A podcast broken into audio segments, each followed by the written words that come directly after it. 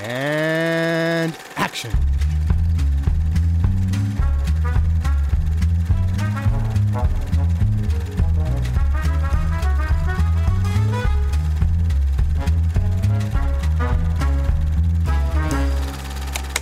In the 60s, there were a lot of dramas about kind of women coming to the big city and having the audacity to want to do well and being sort of roundly punished for, for, for that.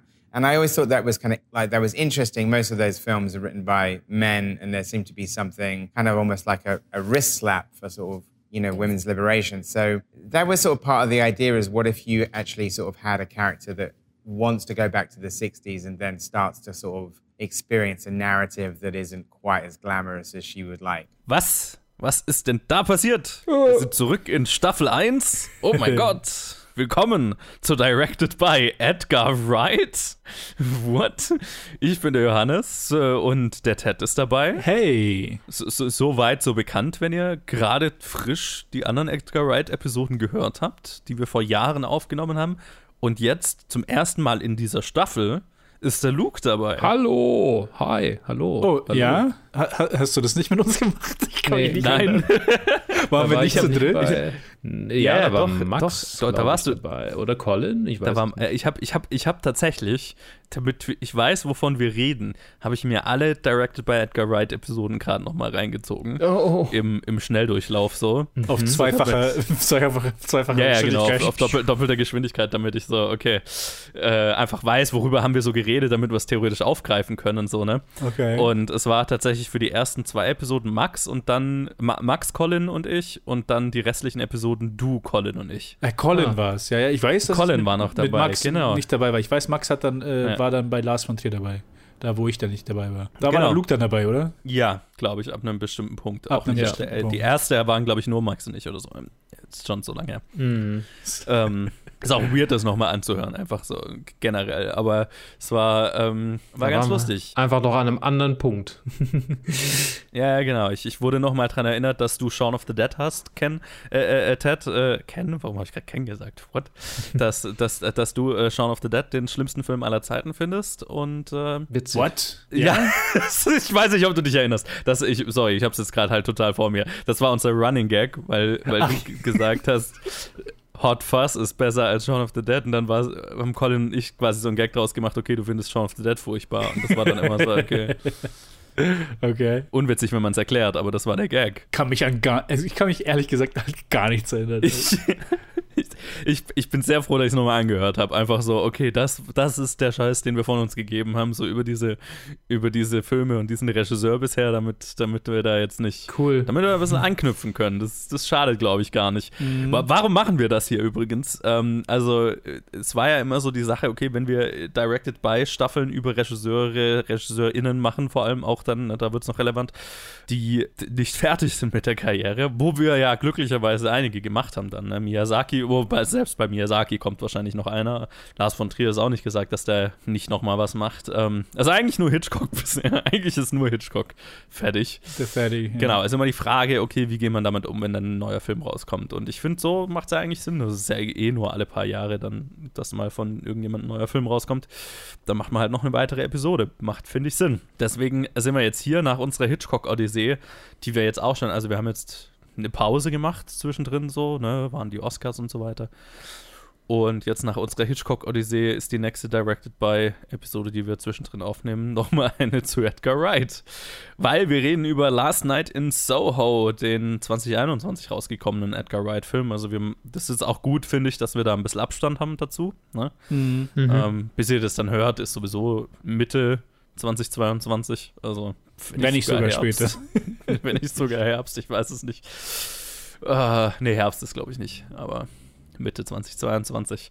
Ja, Last Night in Soho. Wir haben ihn damals reviewed. Ich glaube, Luke und ich haben ihn damals reviewed. Ähm, es spielen mit Thomason McKenzie, Anya Taylor-Joy, Matt Smith, Rita Tushingham, Michael Ayo und, und viele mehr. Terrence Stamp ist dabei, Diana Rick muss man auf jeden Fall erwähnen. Ja, und es handelt von einer jungen Frau, gespielt von Thomason McKenzie, die Modedesignerin werden will und aus einem kleinen Kaff in Cornwall in die große Stadt nach London geht. Ihre Familie hat so ein bisschen Es liegen so psychische Probleme in der Familie. Ihre Mutter hat äh, aufgrund ihrer psychischen Probleme Selbstmord begangen, als sie noch klein war. Und sie hat so dieses Phänomen, dass sie ihre Mutter oft in Spiegeln und so weiter sieht. Also sie ist auch nicht ganz, also ne, unbelastet, sage ich jetzt mal. Und sie geht in die große Stadt und ihr Ding ist so, dass sie halt super von, super nostalgisch auf die 60er Jahre ist. Also, dass sie alles liebt, was mit den 60ern zu tun hat. Und dass sie am liebsten, sagt sie immer, in den 60ern leben würde. Und äh, sie zieht erst in, in ein Studentenheim, aber da zieht sie dann wieder aus, weil die Mädels alle scheiße sind. Und zieht in eine, eine kleine Wohnung, vermietet von Diana Rigg. Und als sie da das erste Mal pennen geht, hat sie einen sehr lebhaften Traum darüber, wie sie in den 60ern landet und äh, quasi im, naja, teilweise im Körper von Anya Taylor Joys Charakter Sandy steckt, aber auch halt einfach beobachtend dabei ist, deren Geschichte erlebt von einer jungen, ambitionierten Frau, die im Soho der 60er Jahre versucht, eine erfolgreiche Sängerin und Tänzerin zu werden und die dann sehr schnell auch, äh, also sehr schnell feststellt, dass das ja, alles nicht so Gold ist, was glänzt und dass äh, die dann so ab, also die ein Typ gerät, gespielt von Matt Smith, der sie äh, mit in den Abgrund zieht und äh, letztlich quasi als, als Pimp, als Prostituierte verhökert. Das ist, wo sie halt letztlich landet. Und es geht so ein bisschen darum, Nostalgie auf äh, bestimmte Zeiten ist, also man, man hat Nostalgie zu den positiven Aspekten vielleicht von, von einer bestimmten Zeit und blendet da vielleicht ganz gerne mal die negativen aus. Das ist so ein bisschen ein Thema. Ich würde mal sagen, wir machen erstmal so eine Runde erste Impre Ich glaube, wir, wir hatten den ja alle schon mal gesehen. Ne? Also es war jetzt hier niemand, der den jetzt das erste Mal gesehen hat. Mhm. Nope. Also ich habe ihn schon, logisch. ja, genau. Dann fange ich doch mal an mit dir gleich, Luke. Äh, ja erzähl mir, wie fandest du ihn beim ersten Mal, wie fandest du ihn jetzt? Gibt es irgendwelche Unterschiede, die dir aufgefallen sind vom äh, Review, als wir das damals aufgenommen haben? Ich äh, kann mich mir so wahnsinnig äh, eindeutig an das Review von damals erinnern, um ehrlich zu sein, aber ich glaube, ich habe ich hab mir das Letterbox Review von mir angeguckt, so, so viel Zeit hatte ich. ich glaube, ich fand ihn diesmal besser. Uh. aus irgendeinem Grund. Vielleicht konnte ich mich mehr darauf einlassen. Es ist, es ist mal wieder dieses Phänomen, dass ähm, ich sitze in der Bahn und lenke mich komplett von allem anderen, will mich komplett auch nur darauf konzentrieren und habe dann singulär irgendwie das im Blick, aber auf der anderen Seite gucke ich in letzter Zeit sehr viele Filme schon so auf dem Fernseher an und mache nebenher mein Handy aus. Also ich weiß nicht, daran kann es nicht unbedingt liegen. Mhm. Ich weiß nicht, irgendwie hatte ich einfach ein gutes, eine gute Zeit mit dem Film. Ich, hab, ich hatte ursprünglich geschrieben und ich bin mir sicher, ich habe auch in der Review gesagt, dass ich das Ende nicht sonderlich stark finde. Mhm. Es, es, man, man sieht es eine Weile, Meile weit kommen, aber jetzt, da ich sowieso nicht rumgerätselt habe, so, oder was heißt rumgerätselt habe, mir so gedacht habe, so, oh, was ist, äh, wie, wie wird das am Ende aufgelöst? So, dadurch, dass ich das wusste, konnte ich mich eigentlich komplett auf diese, auf dieses kleine stilistische Feuerwerk einlassen und ich habe sehr mhm. einfach die, ähm, die visuelle Umsetzung von diesem Film gefeiert und, und ich glaube, das ist auch das, ich habe jetzt nicht die anderen Directed-by-Episoden mir angehört oder jetzt im Kopf, wie ihr darüber gesprochen habt, aber ich gehe mal davon aus, dass ihr sehr auf seinen visuellen Stil eingegangen seid, der ja immer sehr evident ist. Klar. Und der ist halt einfach stark. Und ich finde, der ist in diesem Film auf eine andere Art und Weise kommt er da raus. Und es mhm. ist nochmal so eine, andere Seite von ihm mit diesen, mit diesen extremen Close-Ups äh, und äh, die, die plötzlich einfach so irgendwie unterbrechen und Traumsequenzen und so. Und ich, das ist eine Richtung, in die er meiner Meinung nach gehen sollte, so als Regisseur, einfach noch mehr. Weil das finde ich eine gute Richtung. So dieses bisschen broige, schnell quippy ist durchaus sein Ding, aber es ist nicht mehr so meins. ich meine, ich habe das Gefühl, es war so sein Ding, ne? Er ist auch so ein bisschen erwachsen geworden. Ja, genau. Und, und er wird mit, mit mir gemeinsam erwachsen und das ist schön. Mhm. ja, also ich, ich mochte ihn tatsächlich mehr. Nice. Ted, wie ging es dir denn? Ich war aber, ich habe es dann nicht geschafft gehabt, den zu sehen dann im Kino, als ihr darüber gesprochen habt. Es war also ein Film, auf den ich mich sehr gefreut hatte. Auch wenn Shaun of the Dead der schlimmste Film aller Zeiten ist. ähm, ist er sogar in meinen Augen jetzt durch diesen Film abgelöst, weil das ist jetzt der schlimmste Film aller Zeiten. Okay. Nee, nee. Oh Gott. Äh, nee, ich muss sagen, äh, ich, ich war ziemlich, ich will nicht sagen enttäuscht, aber äh, underwhelmed, als ich ihn das erste Mal gesehen habe. Ich glaube, das war sogar mhm. letztes Jahr, mhm. Ende letzten Jahres, also ist gar nicht mal so lang her. Und jetzt beim zweiten Mal anschauen habe ich ihn sogar noch ein bisschen weniger gemocht als beim ersten Mal anschauen. Ha. Und was sehr schade ist, und es liegt nicht nur alles, es liegt nicht nur am Ende, weil das Ende hat mir auch nicht gefallen und in welche Richtungen es nimmt. Ich, für mich ist es eher so, dass er sich so ein bisschen zu, zu rudimentär in den Charakteren anfühlt. So alle, alle fühlen sich ein bisschen zu One-Note an. Alle, alle Side-Characters, die wir haben. Wir haben halt Mean Girl, was halt mean ist, um mean zu sein. Wir haben eine Love Interest, wo ich die Chemistry nicht wirklich gespürt habe. Der hat einfach nur so, ja, okay, er ist halt auf sie fixiert, aus irgendeinem Grund. Und kann halt nicht loslassen, bis zu dem Punkt, wo er halt auch so fast umgebracht wird, aber dann irgendwie gefühlt zwei Monate später, yay, jetzt bin ich mit deiner Oma hier und feuer dich an. Keine Ahnung. Ich fand so, so alle um sie rum fand ich nicht so gut ausgearbeitet. Und auch selbst die zwei Hauptcharaktere fand ich verlieren ein bisschen in Charakterisierung, weil es, es ist ein guter Setup, aber irgendwie, ich, ich sehe da nicht wirklich eine Journey in, in dem, was sie machen. Also vor allem, also vor allem dann bei Anya Taylor Smith, die Toll. halt dann gezeigt wird als, als auch als Parallele als eine Frau, die halt Sängerin werden will. Und dann ab dem Zeitpunkt, wo sie zur tragischen Figur wird, ist sie nur eine tragische Figur. Und dann ist sie so, okay, she's a murdered woman. Oder halt in den Augen von, von äh, Ellie ist dann so, ah, sie wurde umgebracht und arme Frau. Und irgendwie da halt, da halt irgendwie, hört alles irgendwie so nach zwei Schritten auf. Bei, den, bei, der, bei der Charakterisierung habe ich das Gefühl. Also zumindest für mich. Und da fehlt mir halt das meiste, weil visuell stark ist der Film. Und ich muss sagen, so die erste Dreiviertelstunde, beim ersten und jetzt auch beim zweiten Mal ist so, die erste Hälfte ist, mein, also mag ich auch ziemlich gern. Ich mag den Setup, ich mag, wie sie nach London kommt. Es ist ein bisschen, ein bisschen Fahrt beim zweiten Mal anschauen mit den Charakteren, weil sie sind so, okay, ja, Mean Girl, Mean Girl.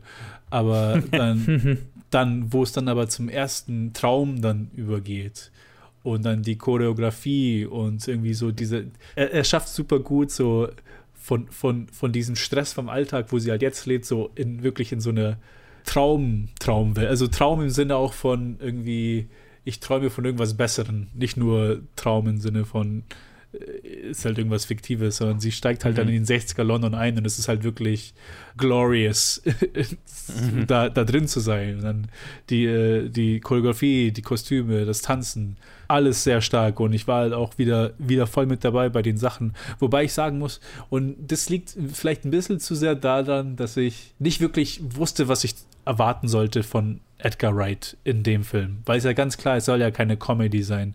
Aber ich glaube, für mich mit seinem visuellen Style hatte ich immer in, in meinem Kopf verbunden, dass halt sein visueller Style oft einfach nur so in 99% der Fälle oder für 99% der Fälle für Jokes verwendet wird.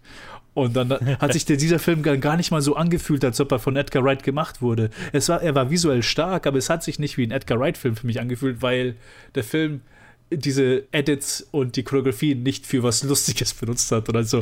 Mhm. Äh, ähm, komisch. Äh, ich weiß nicht. Und dann musste ich mich auch selber so hinterfragen. Ich so, ah, wieso gefällt mir das nicht so? Oder wieso, wieso ist das nicht, was ich, das, was ich erwartet hatte?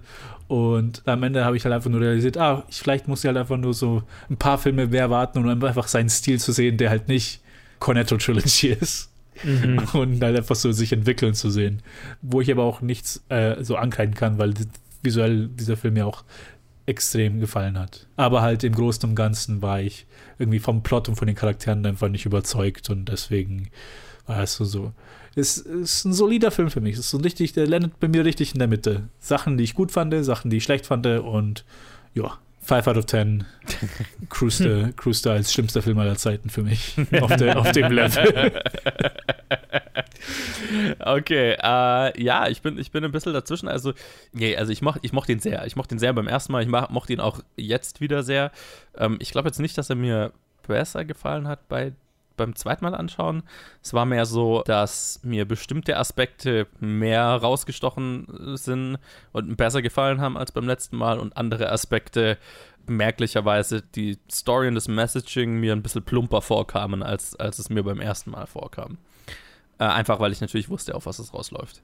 Aber generell war ich ein, ein, ein, ein ziemlicher Fan des, des Films, auch beim ersten Mal schon und bin es auch geblieben. Ähm, und ich finde es lustig, dass du sagst, okay, ja, du hast halt irgendwie das stilistische, äh, es war weird für dich, dass, dass, dass die Überstilisierung nicht als, als Comedy, als, als Joke-Maschinen äh, verwendet wurde, so, ne?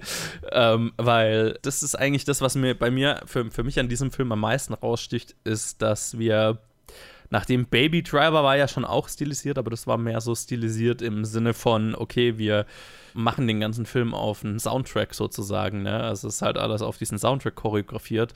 Ähm, sind wir hier mehr wieder bei äh, visuellen Spielereien und ähm, äh, kreativen visuellen Einfällen komplizierten visuellen äh, äh Einfällen und die halt hier als Horrorfilm verwendet sind und nicht als Gag. mm.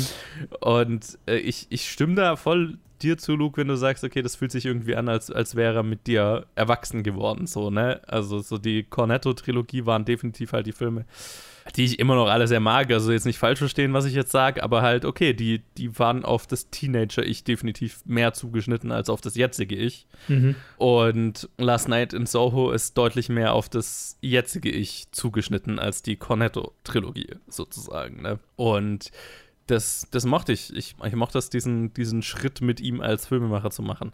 So eine erwachsenere Geschichte zu erzählen.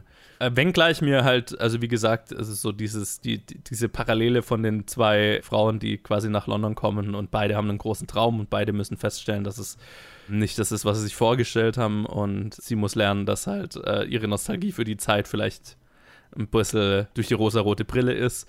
Das kam mir jetzt beim zweiten Mal schon so ein bisschen plumper vor, einfach weil ich natürlich einfach wusste, okay, das ist der Film, worüber der Film reden will und wenn du weißt, dass das ist, worüber der Film reden will, dann ist es halt schon sehr, sehr offensichtlich von Anfang an. So, okay, ja, jetzt machen wir quasi die gloriose Variante und jetzt geht es dann gleich quasi den Bach runter. Aber ich finde es halt sehr, sehr kreativ umgesetzt. Und dadurch ist es, finde ich, auch sehr erfolgreich darin, eine ja, vergleichsweise simple Message. Also ich finde auch nicht, dass der Film über den, ne, also der, der, der sagt seine Message relativ früh, vor allem wenn du weißt, worum es geht, und dann hat er auch bis zum Ende nicht mehr so wirklich was Neues darüber zu sagen. Über, über die gesamte Länge. Und über das Ende können wir dann gesondert reden, weil äh, ich glaube, das hat uns einfach allen nicht gefallen. also ich, ne, das haben wir damals im Review auch quasi non-spoilerig ja so, so angedeutet, dass der Ende sich, äh, äh, dass der Film sich am Ende einmal sehr, sehr, sehr im Ton vergreift und so für, für ein, ein drei bis fünf Minuten Fenster einfach mal komplett den Faden verliert, was sehr unschön ist, was mir weniger negativ dieses Mal aufgefallen ist, weil ich weiß, weil ich wusste, okay, der fängt sich dann schon mhm. wieder, aber es ist schon, es ist schon schwierig. ja. Aber ja, was, was ich halt einfach mega zu schätzen wusste, ist die sehr, sehr geile kreative Umsetzung dieses Mal. Also mhm. dieses, okay, wir haben das Ziel, wir machen einen Neon-Albtraum daraus und wir colorcoden das und wir haben uns vorher einfach, also und darüber, darin ist einfach Edgar Wright so gut, ne? Also das, das haben wir auch bei, den, bei, der, bei der ersten Staffel so besprochen, so dieses sehr, sehr durchgeplante, ähm, technisch durchgeplante Filme machen. So, okay, ich überlege mir, wie ich einen bestimmten Erzählabschnitt erzählen will und das planen wir vorher genauer. Also er ist jetzt niemand, der irgendwie ans Set geht und sich dann spontan überlegt, ey, was wäre, wenn wir das machen? Also kommt vielleicht mhm. auch vor, aber mhm. so für die Schlüsselmomente und so weiter, die sind halt technisch kreativ umgesetzt und entsprechend muss es gut geplant werden und umgesetzt werden. Und da gibt es hier Aspekte, die halt einfach, die sehr cool waren. Ich habe mir tatsächlich auch auf der Blu-ray dann die, die, Special Features angeschaut und äh, da gab es einen Moment, den ich sehr lustig fand, wo er drüber geredet hat. Na, es gibt ja diese Tanzsequenz, wo dann immer mal Anya Taylor-Joy mit Matt Smith tanzt mhm. und dann ist es plötzlich wieder äh, Thomas und Mackenzie, was ja alles in Camera gemacht ist. Mhm. Ne, die ganzen Wechsel, bis auf einen Wechsel, der auch der Trailer-Shot ist, ne, wo, wo quasi sich im Bild Anya Taylor-Joy zu Thomas and Mackenzie wechselt, ah. was nicht in, in Camera gemacht ist, beziehungsweise wo sie halt einfach denselben Kamera, also, und das ist, das ist krass, dass es gelungen ist, finde ich, weil sie haben quasi diese gesamte Tanzsequenz choreografiert, ne, mit, des, mit dem Steadicam-Operator, dass der exakt diese, diese, dieselben Moves abfährt und das, weil der muss ja auch vom Bild her genau choreografiert sein, dass wenn die beiden wechseln, dass das Bild auch entsprechend kadriert ist, dass es nicht auffällt. Ne? Also mhm. das ist, das ist ein, ein feiner, also der tanzt quasi mit den dreien. Äh, der Steadicam Operator. Ich würde empfehlen, die Special Features anzuschauen, weil da gibt es dann so eine Top-Kamera, wo man das Ganze sieht und das ist schon, das ist schon einfach Wahnsinn. Und für diesen einen Moment haben sie quasi diesen einen Tanzmove halt in, innerhalb der Gesamtchoreografie gemacht und dann nur diesen Abschnitt nochmal mit Thomas und Mackenzie. Aber das bedeutet ja auch, dass der Steadicam-Operator genau denselben Kameramove nochmal machen musste. Und das hat funktioniert. Und ich fand es so lustig, weil Edgar Wright dann im Interview gesagt hat, er stand damals halt am Set und war so, ich hoffe, das funktioniert.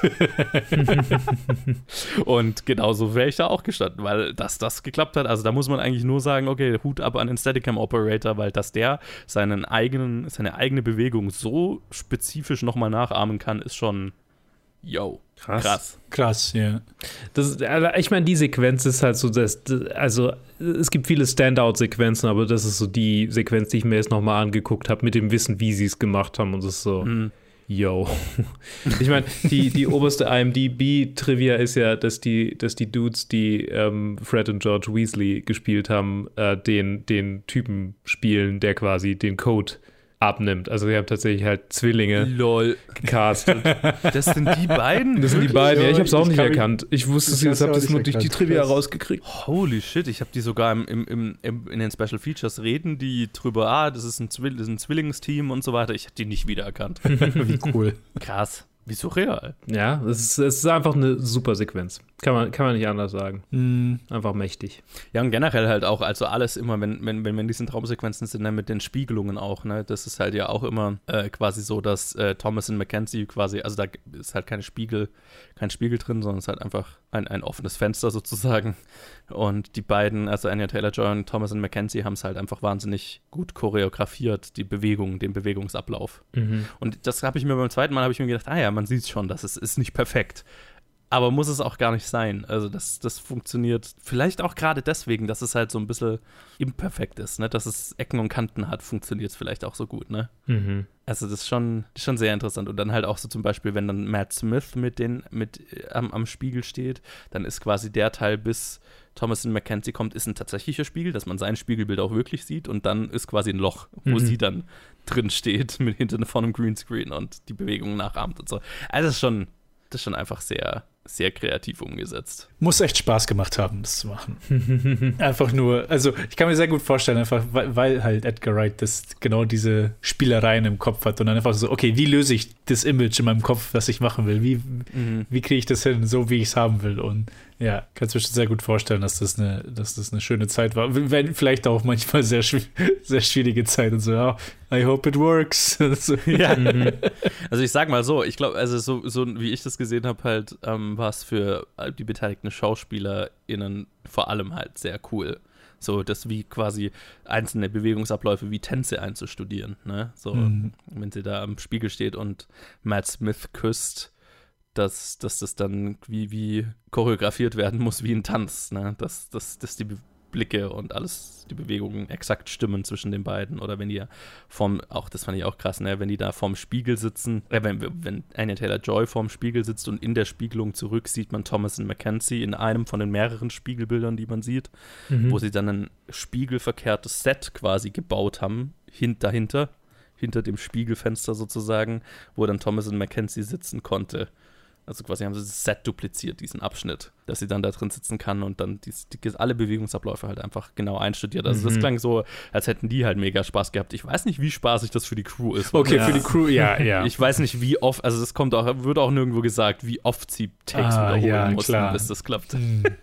Das kann schon, das kann schon sein, dass das, dass das lange dauert, bis man, bis es richtig gut hinbekommt. Ja, und das fand ich auch lustig in dem, in dem Bonusmaterial, weil dann Edgar Wright, das fand ich sehr ehrlich für, für Bonus, für Special Features, wo er so drüber gesagt hat, ja, also für ihn als Filmemacher und so, das ist dann immer so, wenn man einen Take geschafft hat, alle Leute stellen sich das dann immer vor, so, wenn man noch nie in einem Filmset war, dass dann alle in der Crew high-fiven und ja, geil, wir haben das geschafft und so weiter, was schon manchmal vorkommt, aber so, er hat dann gemeint, naja, aber normalerweise ist es halt so, okay, wir haben den Take so und jetzt drehen wir die Kamera darum und machen das und das und das ist halt einfach so, okay, wir sind froh, dass wir vielleicht noch im Zeitplan sind oder so. Ja, ja. das ist halt einfach nichts Besonderes so. Und äh, wo er so ein bisschen drüber geredet hat, wie krass das für die Crew halt teilweise war. Also ich weiß nicht, ob das, also im Nachhinein bestimmt spaßig, aber währenddessen? Hm. Ja. Ich meine, im Endeffekt, wenn es jetzt nicht irgendwie so extremer Zeitstress oder so war, ich weiß ja nicht, was die, wie die Produktion war, aber im Endeffekt, Mhm. like, auch wenn es anstrengend ist, heißt es ja nicht, dass es automatisch eine schlechte Zeit ist. Nein. Also Ja. wenn es äh, auch kreativ und äh, auf, auf technischen Sachen anstrengend ist und man muss es, man muss sich wirklich überlegen, wie es geht, man muss kreativ sein.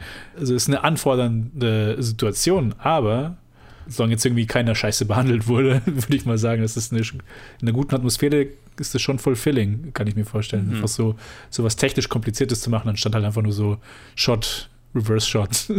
Die Leute sitzen da.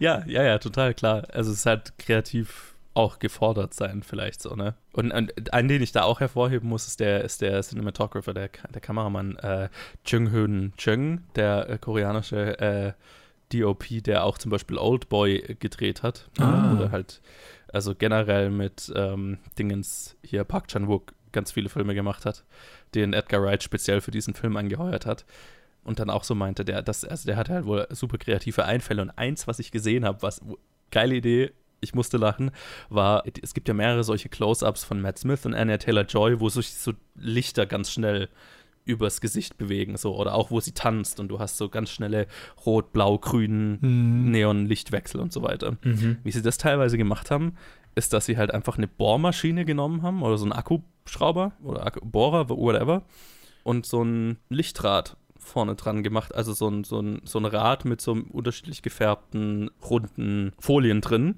und quasi eine Taschenlampe auf den Bohrer und die scheint in dieses Rad rein. Man drückt auf den Bohrer und dann dreht sich das Rad durch und dadurch kommen die unterschiedlichen Farben zustande.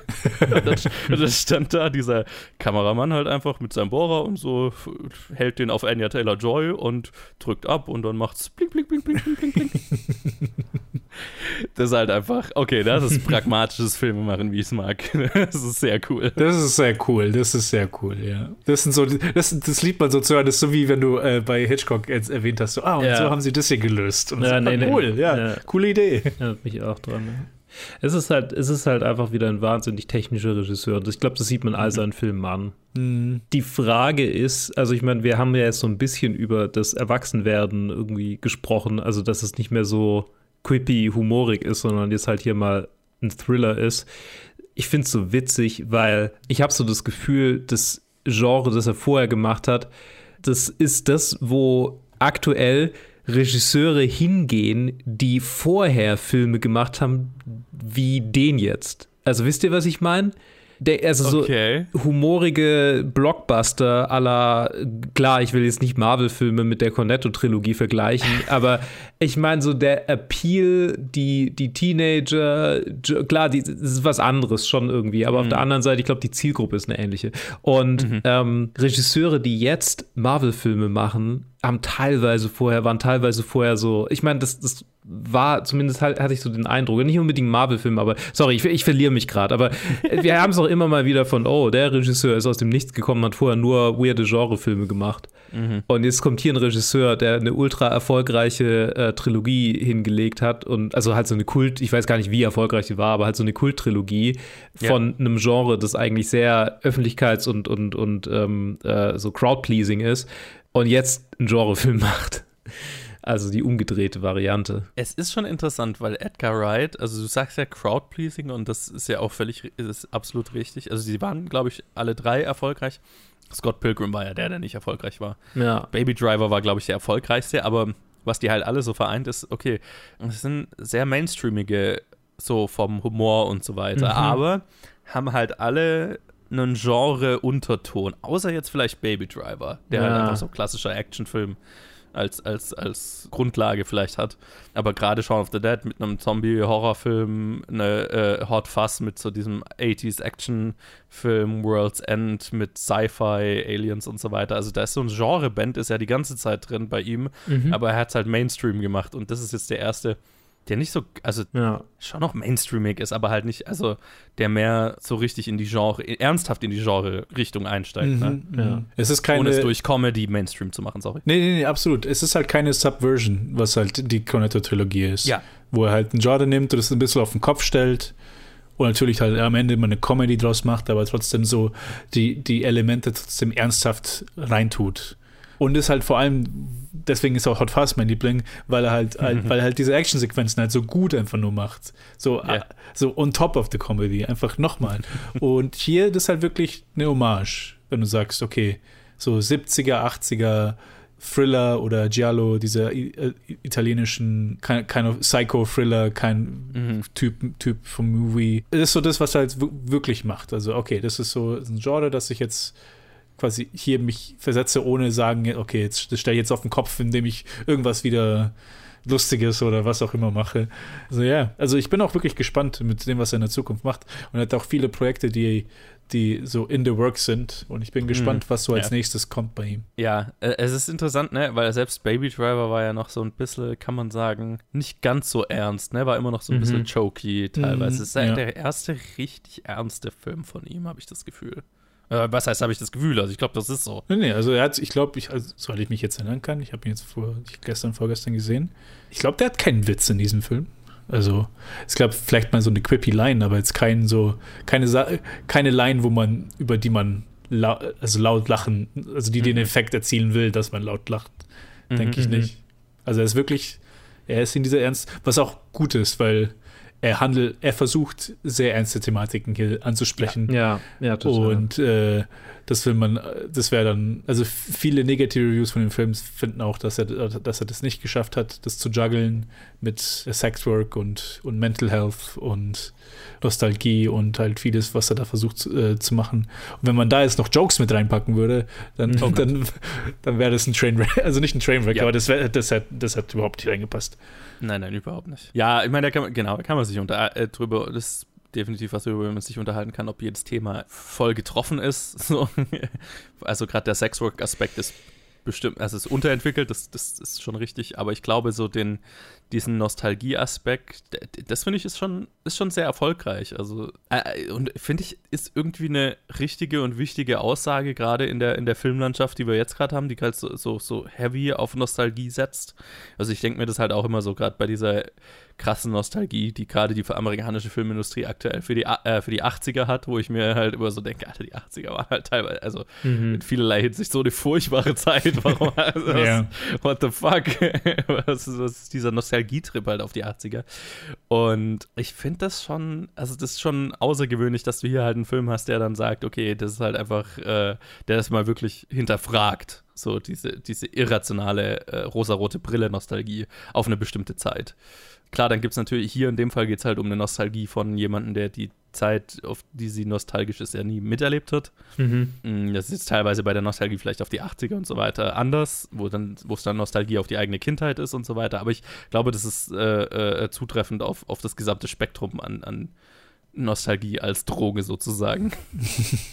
und das, das, ja, das wusste ich sehr zu schätzen, so rein von der Message her. Ich muss sagen, äh, ich war im Endeffekt, also dann im zweiten Viewing war ich überrascht, dass, dass es kein wirkliches Commentary gab zu, zu diesem Aspekt von, wir haben einen einzigen, eine einzige Person of Color im Film, die, die ja. Love Interest, der mhm. ein, ein, schwarzer Junge aus South London, quasi der aus dem Ghetto nach North London in so nach Soho kommt und dass da halt irgendwie dass da nicht versucht wurde, irgendwie so diese, diesen Clash reinzubringen von, okay, ich als, als junges weißes Mädchen habe irgendwie Fantasien über die 60er oder irgendwie so jede Zeit, die, die nicht heute ist, weil irgendwie je weiter du nach hinten gehst, desto schlimmer wird es für, ich meine, selbst als Frauen, also das ist der Aspekt, den sie hier machen, aber ja. ich fand's, ich fand's komisch, dass das irgendwie nicht, nicht irgendwie mit eingeflossen ist. Ah, wobei, wobei, okay, man könnte das vielleicht hier nebenher mal erwähnen, aber ich glaube, wenn, wenn das auch noch versucht worden wäre zu taggen ah, als ja, Thema, ja. und wir haben ja schon das Problem, dass Sexwork hier mal angesprochen ist, aber halt sehr als Plot-Device verwendet wird und nicht wirklich adäquat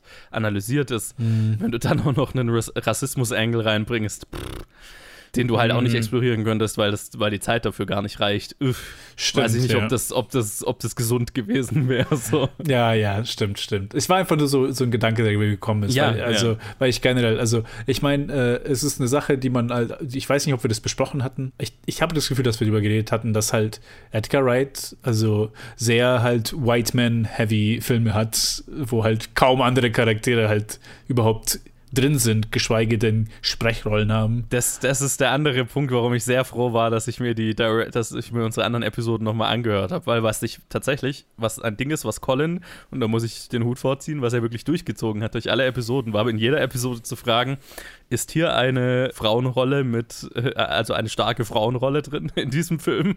Oder eine Frauenrolle, die überhaupt eine Rolle ist? Mhm. Und es war bei jedem einzelnen Film nein, außer bei Spaced so ein bisschen und bei Scott Pilgrim auch so ein bisschen. Mhm. Aber halt auch hinterfragbar. So. Und das war tatsächlich, und das fand ich sehr lustig, weil als wir Directed by Edgar Wright abgeschlossen hatten, war sein nächstes Projekt noch Grasshopper Jungle, war das angekündigte Projekt. Da wusste noch niemand was von Last Night in Soho. Und wir haben quasi Directed by Edgar Wright abgeschlossen mit, hm, vielleicht macht er ja irgendwann mal einen Film mit einer Frau in der Rolle. Ach, witzig. Und Und jetzt sind es gleich zwei. lustig, dass du, ja genau, dass du halt dann einfach gleich, okay, der nächste ist halt ein, ein, ein bewusst sehr feministisch angelegter Film. Mhm. Aber fairerweise, und das muss man auch erwähnen, halt mit, äh, dass er sich mit Christy Wilson Cairns halt auch einfach eine Autorin dazu geholt hat. Ne? Also was, was glaube ich, sehr gut war. Mhm. Weil halt, also das, das ist, und das stimmt natürlich, er macht halt sehr Filme. Also alle seine vorherigen Filme waren halt sehr männerzentriert, sehr broy, was ja nicht unbedingt schlecht ist, aber, also was er sehr erfolgreich macht, aber es war, hat gut getan, das ein bisschen aufzubrechen, finde ich. Ich meine, war, habt ihr bei Scott Pilgrim tatsächlich, äh, Gott, wie hieß sie? Also halt, äh, äh, den Love Interest als die Mary Elizabeth Winstead, Winstead. in Winsteads Rolle, äh, als, als die Frauenrolle, die irgendwie eine Agenda hat, deklariert. Naja, also zumindest ja- eine, also der Unterschied, also sie ist halt ein Manic Pixie Dream Girl. Der Unterschied ist nur, dass sie ausnahmsweise mal also eine Rolle hat, die mhm. mehr ist als, also sie ist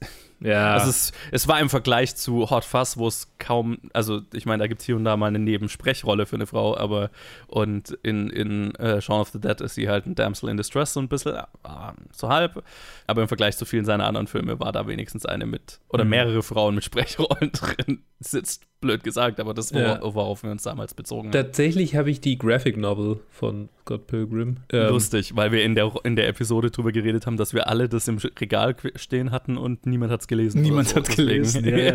Ich habe auch heute, äh, als, als, als wir Leistat in Soho angeschaut haben, gab es auch, ich glaube, ich habe ein Review gesehen auf, auf Letterboxd, das halt dann auch Scott Pilgrim anspricht und dann aber auch die Graphic Novel und dass die anscheinend auch nicht so gut gealtert ist. Also Okay. in Sachen von aus einer femis- feministischen Sichtweise oder auch anderen, so ein bisschen moderneren Sichtweise. Ich weiß jetzt nicht, wie alt, ist ja jetzt auch schon 15, 20 Jahre alt. Das war ja ungefähr zur selben Zeit wie der Film. Die sind ja irgendwie parallel gewesen, äh, mehr oder Mhm. weniger. Dass da auch äh, so der Aspekt mit dabei ist. Aber wie gesagt, ich hab's, ich hab's, ich hab's noch nicht, bin noch nie dazu gekommen, das, zu- das zu lesen. Ja, genau. Luke, wenn du, du meinst, du hast gelesen, oder? Ja, ich habe es gelesen, aber es ist schon eine Weile her. Ich habe den Eindruck, dass äh, Ramona da ein bisschen mehr Agenda hat. Okay. Also sie wird ein bisschen menschlicher dargestellt und weniger Manic, Manic Pixie Dream Girl. Ja. Aber ist sie, glaube ich, schon trotzdem. Ja, ist ja irgendwie, das ist halt irgendwie, wo die ganze Story drauf aufgelegt ist. aber- Ja, äh, es ist Kieran Culkins Charakter, also sein, sein Mitbewohner. Mhm. Der, der hat so viele enorm lustige Lines in der Graphic Novel, die im Film alle nicht verwendet werden. Okay. Zum Beispiel, nee, ich glaube, das machen sie im Film. Äh, äh, äh, Amazon.ca, what's the website for that? Amazon, Ja, Amazon.ca. Aber, aber einmal, einmal irgendwie ähm, gehen sie einkaufen. Sorry, dass ich jetzt über Scott Pilgrim rede, aber Ja. ich, ich konnte es noch nie irgendwo loswerden. Außer bei Leuten, die es überhaupt nicht interessiert hat, bei denen ich random mit der Graphic Novel hin bin und liest diesen Joke, der ist so lustig. Und die so, aha, wo sie irgendwie einkaufen gehen zusammen und halt irgendwie Geld sparen müssen, weil sie halt arme Studenten sind. Oder halt, ja, Loser. Und, und dann will irgendwie äh, sein Mitbewohner halt teuren Senf kaufen und sagt halt, it's imported mustard. Oder is it important? Yeah. It- it- it- no, no. It, is important. You mean imported und quasi der halt zwischen imported und Ja. important. Ja, okay, Ja. ich habe den Joke kaputt gemacht. Ja.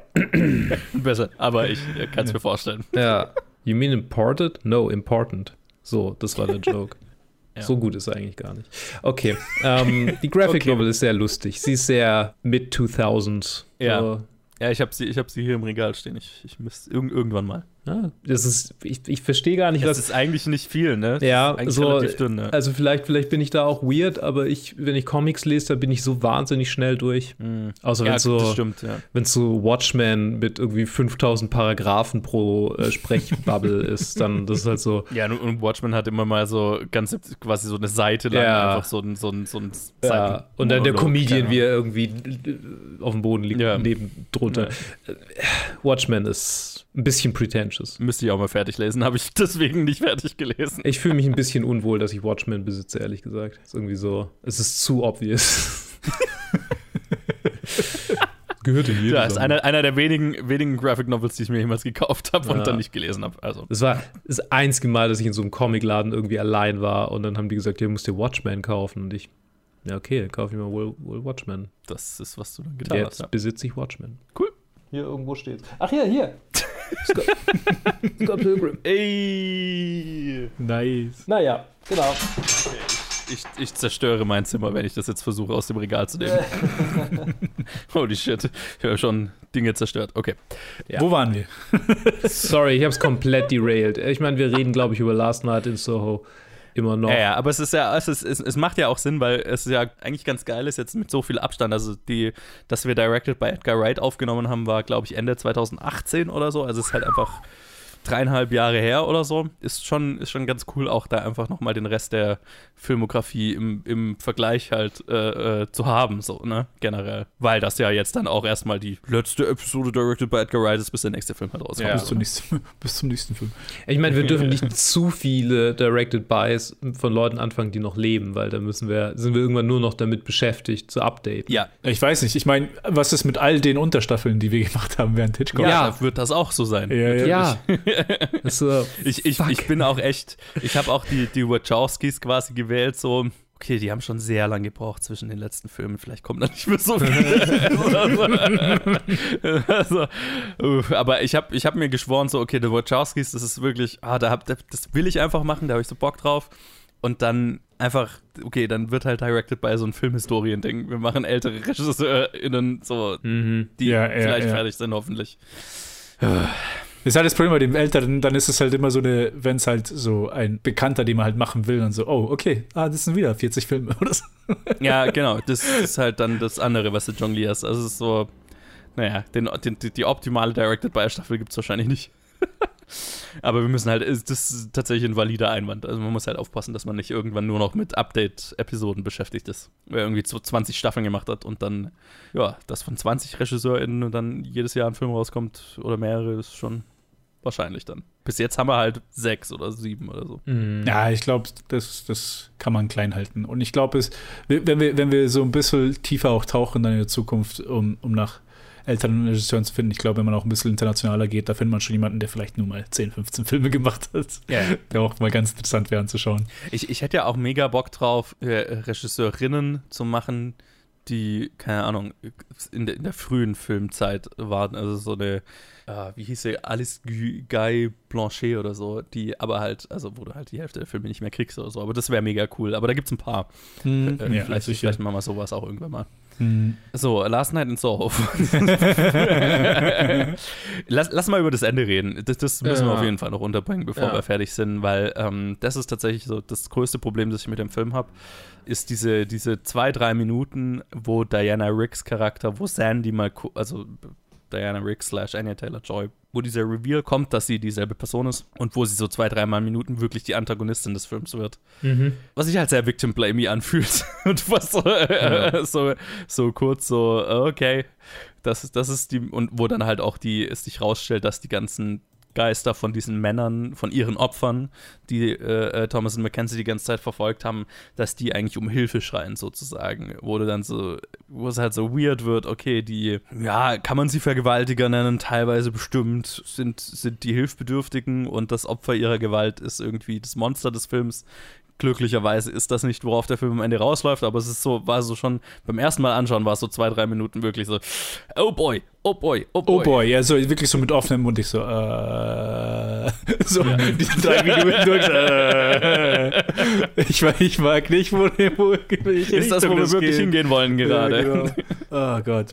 Nee, wobei die auch irgendwie auch nur so für zwei Sätze nach Hilfe schreien und dann scheinen sie, kill her, kill her. Und, sag, oh ja, Gott, what? Und, und dann umarmt sie sie, ja, ich verstehe dich und bla, und dann bleibt sie an den Flammen sitzen und ja, dann wird so halb aufgelöst. Aber es ist so, ich hatte so das Gefühl, okay, sie haben nicht so richtig ein Ende für die Story gefunden. Also es war so, okay, der Versuch, das Klischee zu subverten, keine Ahnung, also mhm. ja, man könnte ja auch ja. irgendwie. Und ich glaube, sie wussten halt auch nicht wirklich, wie sie zum Ende hingehen. Also mhm. es war ziemlich plötzlich mit, mhm. dass der Ex-Policeman stirbt und dann, dann läuft sie weg und dann ja. all of a sudden ist ihr Love Interest da und so, ja, ich fahr dich, ich fahr dich. Und so, woher kommst du eigentlich gerade?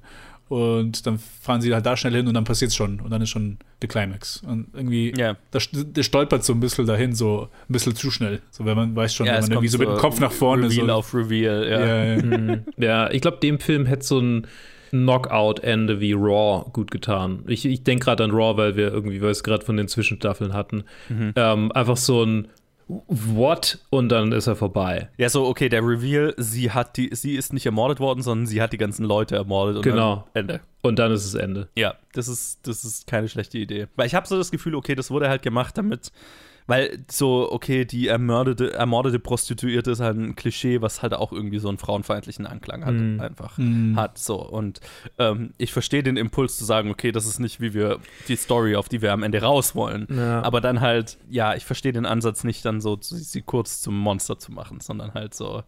Und wenn man dann auch ja offensichtlich das Ziel hatte, am Ende irgendwie mitfühlend zu sein, aber dann kurz diesen, mh, hm, I, I don't know. Ja, das, das Problem ist, ist weirder das, das Problem ist, du hast halt eine Monster-Storyline aufgebaut. Ja. So, und die musst du irgendwie durch ein, durch ein Finale auflösen. So, das erwartet das Publikum von dir. Wenn du das nicht machst, dann sitzt dein Testpublikum drin und dann hinterher dein Premierenpublikum und dann hinterher dein äh, Opening Weekend-Publikum und sagt, Hä, warum macht man eine Killer-Storyline auf, wenn man sie nicht richtig auflöst? Ja. Das ist halt. Ja, ja, es muss, muss ja nee, das, das also genau, das genau ist, diese Kritik kann ich voll sehen. Also. Mhm genau das kann ich, genau das kann ich mir vorstellen, dass meine kleine Schwester das zu mir sagt, na, wenn das, wenn der Film irgendwie auf eine andere mhm. Weise endet und ich so, ja, aber am Ende passiert da überhaupt gar nichts. Wieso habe ich mir das überhaupt angeschaut? so, also in, in, dem Sinne, so, ah, voll langweilig.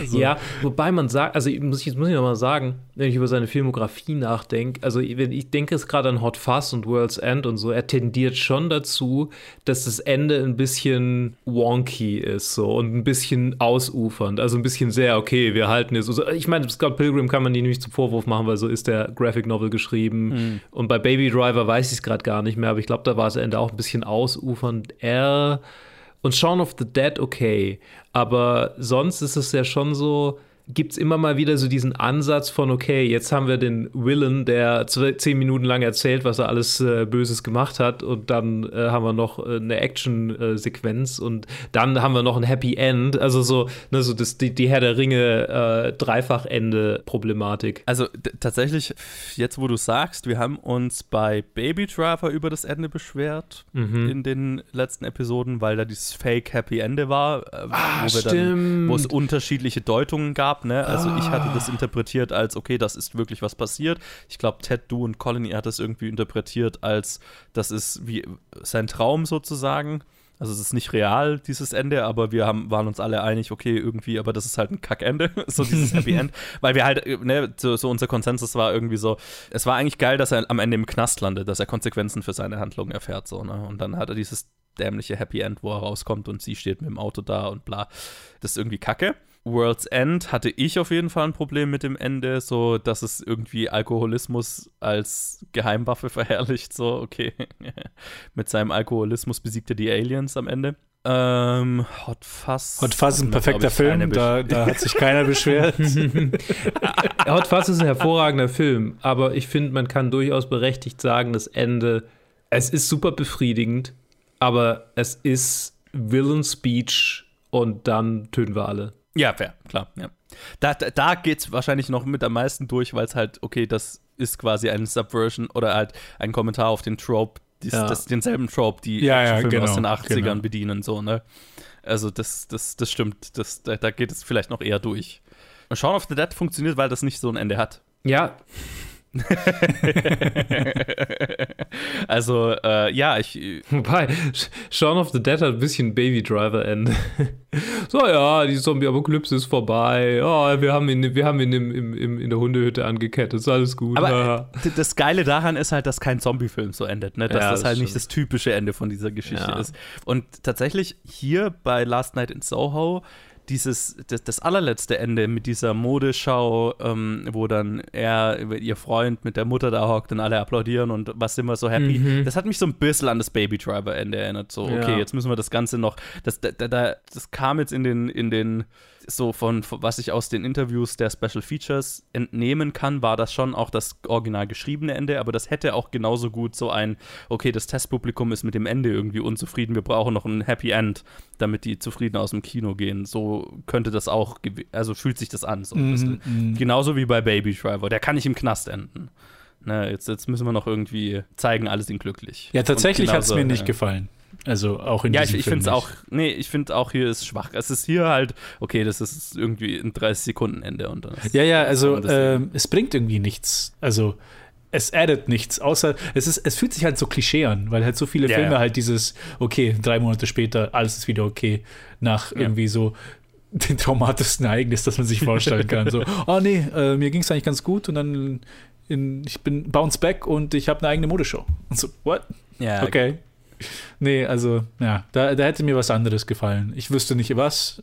Ja, mir, hätte es schon allein gereicht, wenn diese letzte Modenschau-Szene einfach nicht da gewesen wäre. Ja, ja, Nee, nee, wahrscheinlich. Das andere Ende war, finde ich, völlig in Ordnung. ich finde, ich finde, ich finde, äh, ich fände ich fände es gut, wenn wir genau dieses Ende gehabt hätten und dann gehen wir in so ein mega Close-up von ihr und gehen wieder raus und sie ist eine Zwangsjacke in den 60er Jahren in, einem, in einer Irrenanstalt und, und das, das wäre Ja, dann, dann, Das ist dann das einfach nur, Trier dann einfach nur Ja. das, äh, das, das einfach Genau. so Shot für Shot das gleiche Ende wie bei Joker, wo sie dann raucht Ja. und so. Ah. oh nein. genau, läuft einfach. Secretly a Harley Quinn Origin Story. Sie, sie summt einfach Downtown die Melodie. Ja. Ja. Nee, nee, keine Ahnung. Also, mh. Ja, Ja. das Ende Darf- war jetzt irgendwie so. Dafür ist er noch nicht zu tief in unserem Genre-Shit drin. Ja. Wenn du dir das hier anhörst, Edgar Wright, kommt, kommt zu Wenn dir du für Deutsch gelernt hast und dir das hier Ja. anhörst, Mhm. call me. Edgar Wright, Und, call me. und mach, mach einen Director's Cut und schneid das Ende raus. Ja. Ja, also mir, mir jetzt schon, also jetzt abgesehen davon, von diesem weirden Diana Rick ist kurz der Villain-Ende, äh, mir hätte es einfach gereicht, wenn diese Modenschau einfach nicht existierte. Ja, Mhm. ja, ja. Das stimmt. I agree, I agree. Also ich meine, das macht den Film halt auch lang, ne? Also ich meine, er ist tatsächlich an dem Punkt, finde ich, hat er dann noch so die Länge zum Ende hin. So dieses, okay, jetzt hätte er auch schon vorbei sein können. Ein, ein Beispiel an Hitchcock nehmen. Nicht zu sehr, aber ein bisschen mehr. Uh, Hitchcock. ist rum. Nee, Hitchcock wäre halt wirklich so. Ähm, die Feuerwehr- Diana Rick ist tot, Ende. Ja, ja, genau. Die Feuerwehr bricht das, die Tür auf und dann kommen die Credits. Ja, ja genau, während die reinlaufen. Scroll- ja, laufen die genau. Credits. Während die reinlaufen, kommen die Credits. Und dann die Credits dauern auch nur 30, Sek- 20 Sekunden, wenn überhaupt. Mhm. Und dann Video vorbei. Fertig. Das, das braucht, also das ist wirklich, das ist underappreciated. Wir haben uns oft drüber lustig gemacht, aber irgendwann, manchmal passt es halt einfach. Ökonomisches Storytelling ist, glaube ich, was, was manchmal verloren gegangen ist heutzutage. Vor allem im großen Studio Filme machen. Also habe ich auch irgend so ein Boah, das ist aber schon auch wieder ein paar Wochen her. Ich weiß es nicht mehr, wo ich das gelesen habe. Aber irgend so eine, so eine Analyse, so ein, äh, quasi, wie viel länger der Durchschnittsfilm in den letzten Jahren geworden ist als noch davor. Also wir sind schon auf einem Grad so ein Rekord in den letzten 20, 30 Jahren von, von der Durchschnittslänge von den erfolgreichsten Filmen. So, Geht ne? schon auf Also zweieinhalb so, wo- Stunden hin, oder? ja, ja, nein, das ist zwei Stunden 15 oder so ist der Ja, durch, ja. die Durchschnittslänge. Also von Alter. den einspielstärksten Filmen so, ne? Weil diese ganzen Superheldenfilme sind alle gut über zwei Stunden. Also das ist ja zweieinhalb Stunden fast schon die Norm, ne? Und ökonom, also deswegen, das ist schon, also wir haben uns bei Hitchcock immer mal drüber lustig gemacht, weil da war es natürlich das andere Extrem, aber ökonomisches Storytelling generell ist aber tatsächlich was, was es jetzt im Indie, gerade im Indie-Horror-Bereich, also es ist mir jetzt beim Fantasy Filmfest zum Beispiel wieder aufgefallen, das macht jetzt natürlich wieder keinen Sinn, so wenn ihr das dann hört, weil Ja. es wieder ewig her ist, aber jetzt Anfang 2022, wir haben was, den 6. April, wo wir es gerade aufnehmen, wo, wo gerade die Fantasy Filmfest Nights waren.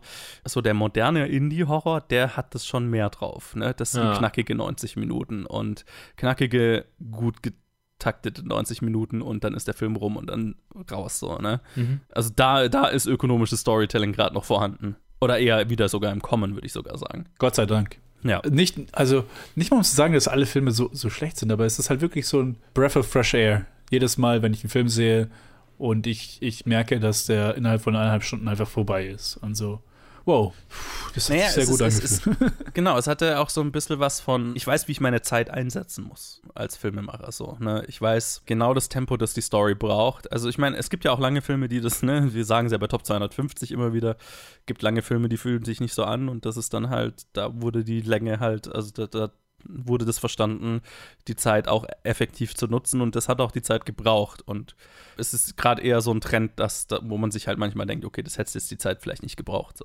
Das ist eher das Problem, nicht die Länge generell. Ja, ja. Mai, wenn jetzt lauter, lauter Meisterwerke in, drei, in zweieinhalb, drei Stunden rauskommen würden, dann wäre es ja was anderes.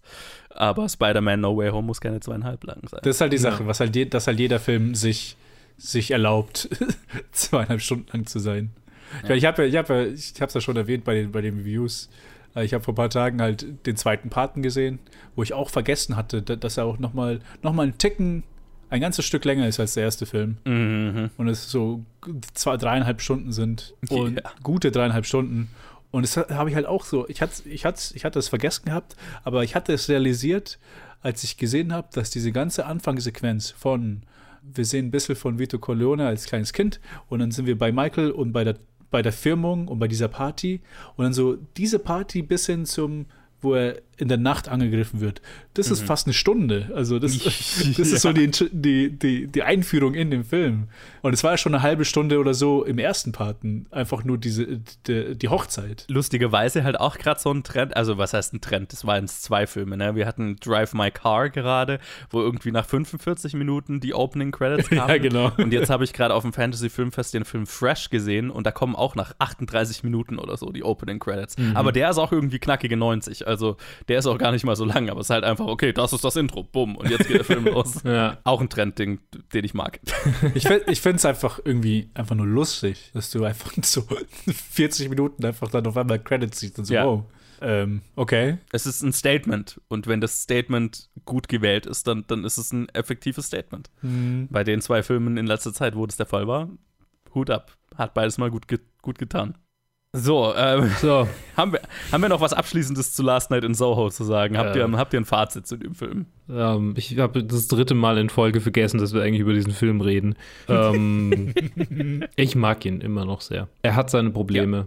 aber die halten mich nicht davon ab, ihn so sehr zu mögen, wie ich ihn mag. Ja, geht mir, geht mir auch so. Also äh, teilweise ein bisschen plumpes Messaging und ein Ende, das holpert, bis es ins Ziel kommt. Aber ich finde, die visuelle Umsetzung ist gewaltig und die, die Message ist eine ungewöhnliche, gerade für heutzutage, finde ich sehr relevante und gerade in der Filmografie von Edgar Wright ungewöhnlich, äh, ungewöhnliche Protagonistinnen und äh, Message und so weiter. Und das tut gut, finde ich. Ich glaube, ich bin immer noch, also ich, ich sehe ihn nicht negativ, aber halt im Vergleich mhm. am negativsten Stan.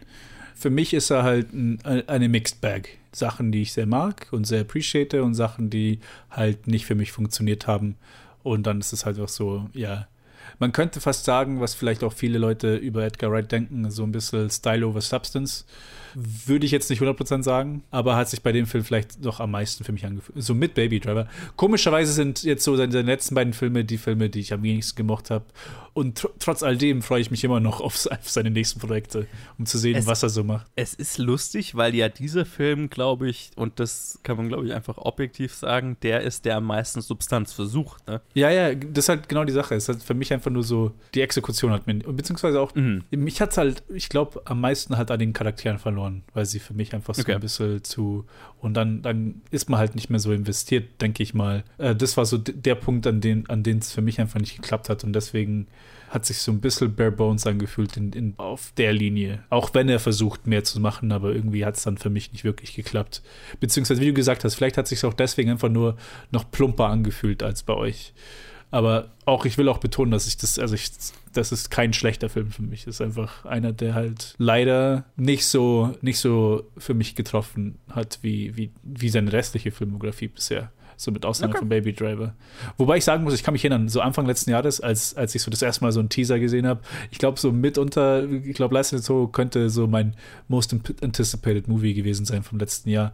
Obwohl ich es nicht geschafft habe, ins Kino zu gehen. Aber letztes Jahr, äh, die letzten paar Jahre, äh, da kann man sich, kann ich, kann ich mir sowieso schlecht was vornehmen. Ich hoffe, dieses Jahr ändert sich's. Auf meiner Liste ist er auf Platz 6 von 7. Ja, genau, ich, ich wollte gerade fragen. Ähm, äh, also, wir hatten damals ein Ranking von Edgar Wright gemacht am Ende der, ah. äh, am Ende der Folge. Äh, hast du zufällig eins, Luke? Nur äh, ich habe eins in meinem Kopf, würde ich sagen. Ja, dann, dann sag doch mal. Moment, kurz. also welche Filme sind es? Es sind alles schon, schon also Space. Shaun of the Dead, Scott Pilgrim, Hot Fuzz, Last Night in Soho, Baby Driver, The World's End und Fistful of Fingers wirst du nicht gesehen haben. Den habe ich nicht gesehen, nee. Ich glaube, ganz unten ist World's End, dann kommt Baby Driver, einfach nur, weil ich nur einmal gesehen habe und mich kaum noch daran erinnern kann.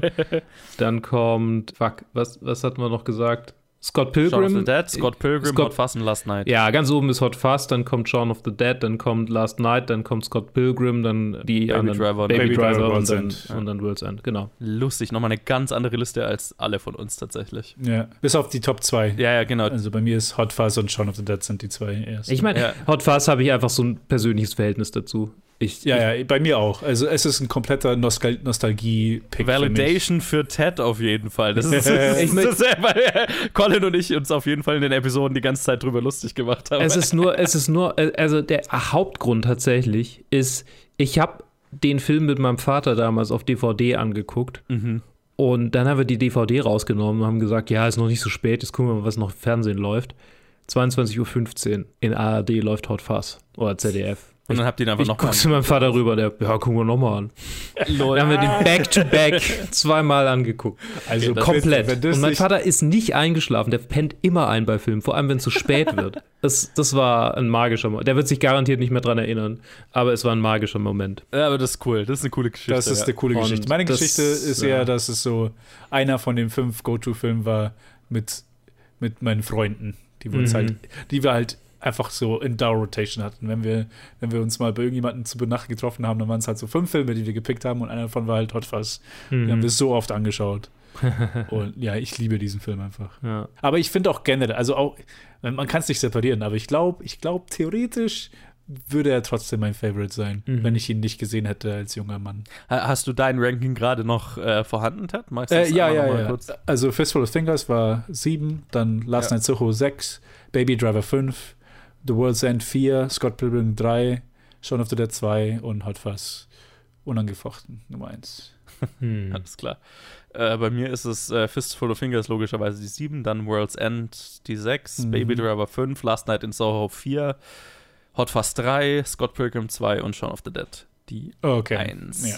Valide. Alles klar. Äh, also der Ted findet Shaun of the Dead ist der größte Trash aller Zeiten. Der größte Trash aller Zeiten. Beerdigt.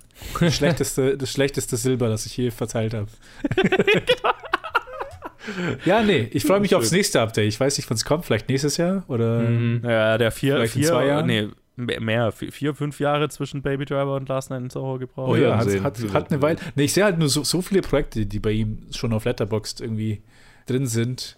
Ich bin gespannt, ja, was davon existieren wahrscheinlich teilweise welche schon nicht mehr. Ja. ja. das kann, ja, das kann sehr gut sein, stimmt. Hm, mal gucken. Ja, ja, wir, wir werden sehen. Wir werden es besprechen, wenn es dann, wir werden ein Update machen. Immer, ich, ich finde es gut immer mit so ein bisschen Abstand. Das, äh, das hat es, finde ich, gut getan, das nochmal ein bisschen zu verdauen, nochmal anzuschauen und so weiter. Mhm. Äh, also ich würde es nie direkt, nachdem ein Film rausgekommen ist, machen. Das ja, ja, so, nee, so, nee. so, so, ein halbes Jahr wie jetzt ist, ist ganz gut. Ja, und dann, bis ihr es hört, ein Jahr oder so. also, das, das macht, glaube ich, Sinn. Das ist ein guter, guter Rhythmus. So, äh, in dem Sinne, das war's zur bisher letzten Episode Directed by Edgar Wright. Willkommen einmal nochmal zurück in der ersten Staffel. Äh, lasst uns wissen, wie ihr Last Night in Soho fandet. Und jetzt aber wirklich im Release, in der Release-Order, wenn ihr es dann nach Staffeln hört, dann macht es natürlich überhaupt keinen Sinn mehr. Mhm. Aber in der Release-Order machen wir dann mit Staffel 9 inzwischen, wegen den ganzen Zwischenstaffeln, ist Staffel 9, was als nächstes kommt, weiter mit Directed by The Wachowskis. Ich bin mega gespannt. Der erste Film ist Bound. In zwei Wochen dürft ihr es hören. Bis dann. Tschüss. Tschüss.